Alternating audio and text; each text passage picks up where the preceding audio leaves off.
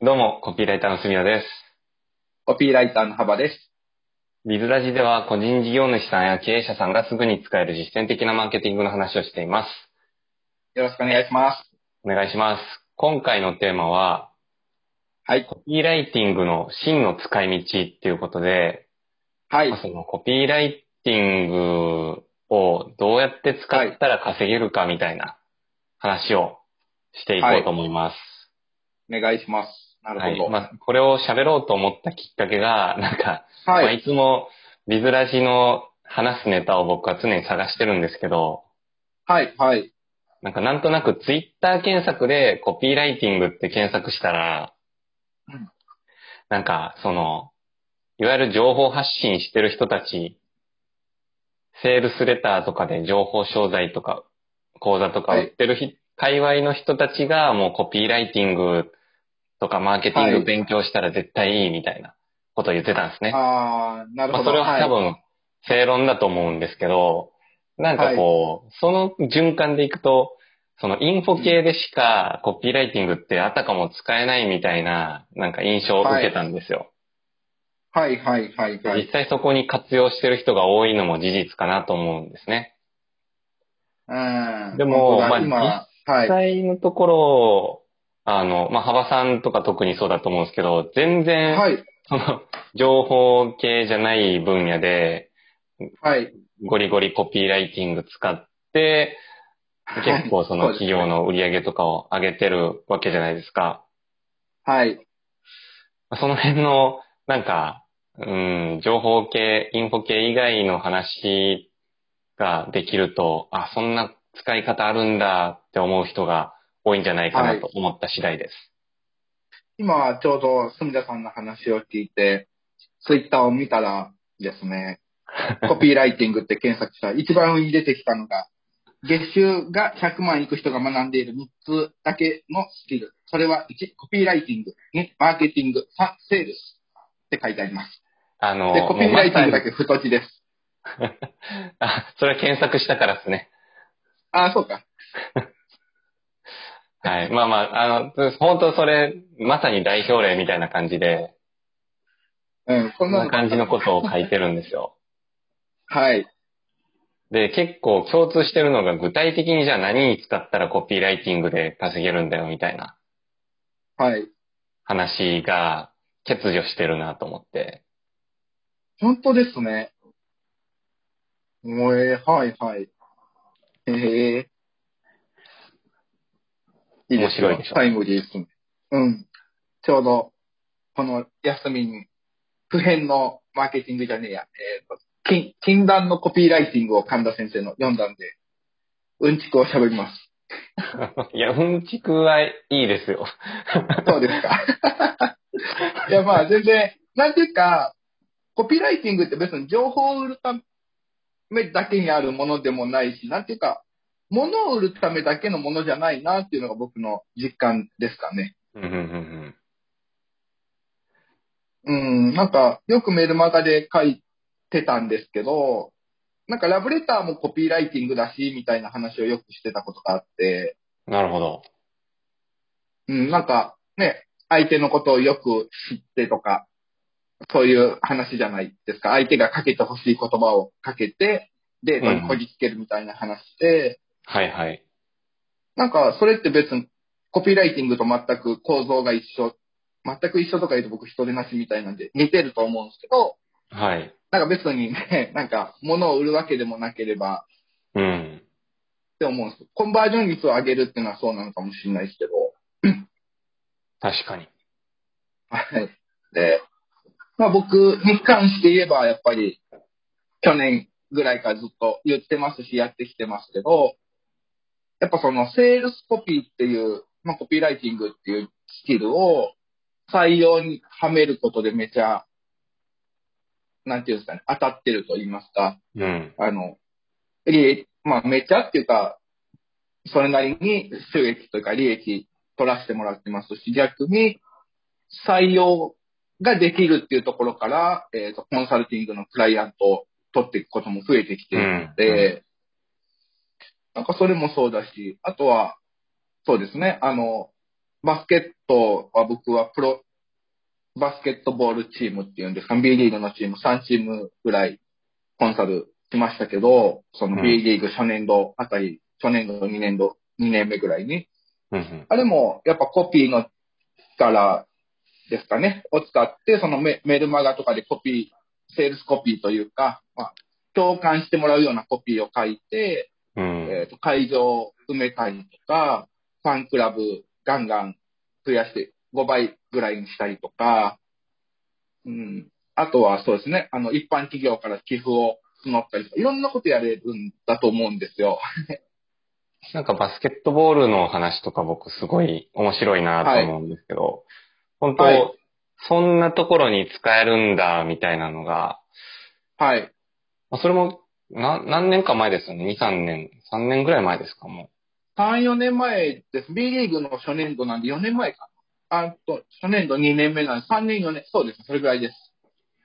う。に言ってて、まあその当時僕も幅さんがやってる時にその話聞いて、はやっい。ぱ、なんか、本当に汎用性、コピーライティングって汎用性あるんだなとか、はい。あとは、ライティングに限らず、その、いわゆるローンチ的な、プロダクトローンチみたいな、はい。あのゴリゴリネットビジネスって感じのプロモーションをはい。バスケットボールチームに当てはめると、みたいな、やってた、なんかやってた。はい。はい。どう動画のなんか、マーケティングとかもやってましたよね。やってました。あの、まあ、ステップメールというか、ローンチというか、無料招待に来てくれた人のリストに対して、動画4本で、どうだろう、メールまだステップ、ステップメールというか、メールは14、5本書いたんですかね。っていうので、えっ、と、何パーセントの人が有料のファンクラブになってとかって全部計測してました、当時。はい。うん全部、面白いですよ。ああいうの全部数字通りに行くので、やっぱ。なんか、そんなんも、うんうんうん。全然別の業種に使うことですごいまあ利益になるみたいなことも多いじゃないですか。はい、はい。うん。例えばなんか、まあ今僕人材紹介の会社やってますけど、はい、はい。そこでちゃんと L ステップとか使って LINE のステップ組んだら、めちゃくちゃいい感じに成果が上がってて、はい、はい。うん、そんなんも多分他の会社はちゃんとやってないんですよね、その辺の。うんうんうん。コピーもそうだし、その仕組み的な部分、セールスの仕組み的な部分もそうだし、はい。ええええええなんでなんかもっとみんな別業種に使ったらいいのにってすごい思うんですよ。そうですね。あとは他になんか事例あったとしたら、えっと、何件か僕美容室の集客とか手伝ったことあるんですけど、はい、はい。美容室も、その、ホームページ見ると、なんか、おしゃれだけど、全然文字ないみたいなはい。ページがほとんどじゃないですか。そうですね。はそい。こをなんかトップページきちんと LP 風にして、うんうんトップページで魅力が全部伝わるようにしてコンバージョン取りに行って、で、はい。えっ、と、リスティング広告普通に回すだけで、まあそれで集客全然できてたっていう低単価で。はい。はい。まあそんなんとかも、やっぱ穴場だなと思いましたね。うん。結構まだ今でも、もともとは多分、なんていうんですか、情報系の人たちって、通販ですよね、ダイレクトレスポンスうんうんから着想を得てなのか、まあアメリカから入ってきたって話もあるんであれですけど、あの、それを自分の情報ビジネスに、インフォビジネスに転換されてて、で、まあ昔は僕もその、企業さんがコンサルティング売るためにステップメール書いたりとかずっとやってたんですけど、うん。うん。まだまだなんかオフラインビジネスでうまく活用できてないところたくさんあるなとは思いますね。今だに。うんちょうど僕が最近、結構、三重県で有名なカフェのオーナーから、LINE とか SNS 周りの提案をしてくださいって言われてまして、うんうん。まあ、僕はまあ SNS がわかりませんみたいなことは言ってるんですけど、で、一人、あの、ディレクターを置いてやろうと思ってるんですけど、なんかそういうところでも全然、なんていうんですか、LINE の公式アカウントですかはいはい。あの、うまくあ使えてないですし、なんか、本当に、 なんていうんですかね、メニューを紹介するにしても、全然こう、しずる感がないなって思ったりしてるんで、そういうのちゃんとやるだけで全然いけると思うよって言ったり、はい。なんかそっか、よくあるあの、飲食店のメニューの名前とかもね、コピーライティングですね、まさに。そうですね。あの、あの、何々県産の何々って書いただけで、うんうん。美味しそうに見えるとか、ありますよね。はい、はい。ありますね。なんか、あれ、この話、僕、別ラジでしたことありますかね。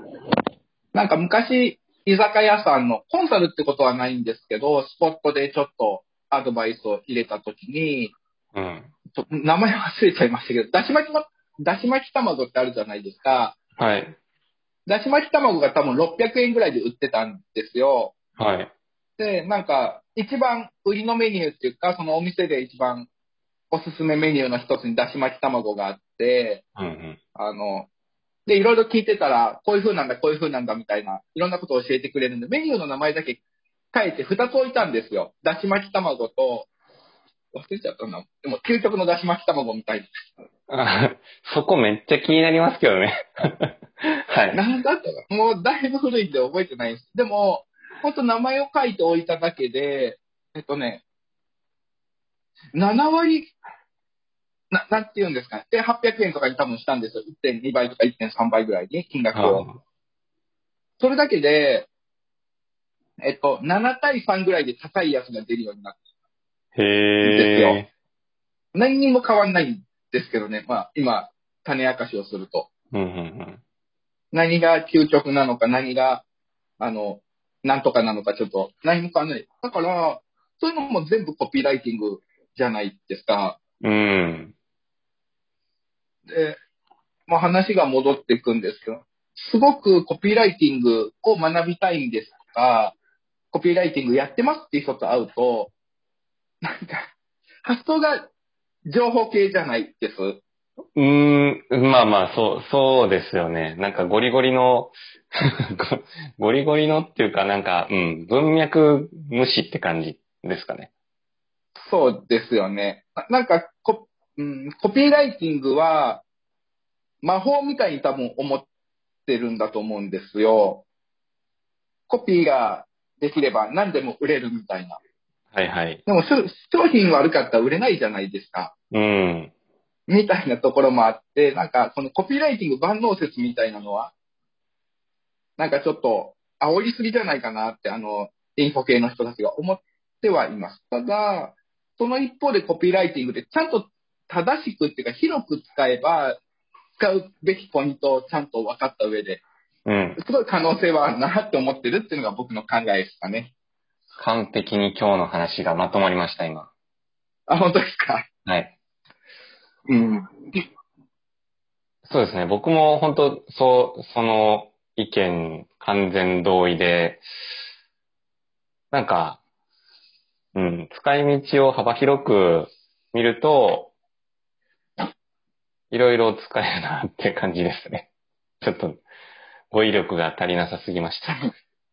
なんか僕は隅田さんがなんかでね、ズームでみ、えっと、1対1で話されてる時に、はい。えっと、セミナー、セミナーっていうんですか、ズームのなんか、教材なのかな、セミナーなのかなの、うんそのセミナーの構築、シナリオもパソナだよ、みたいな話をされた、とかでもいいしっていう話をされたことがあって、ああ、はいはい。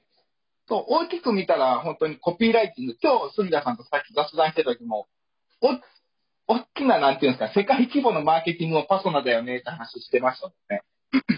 そうですね。確かに。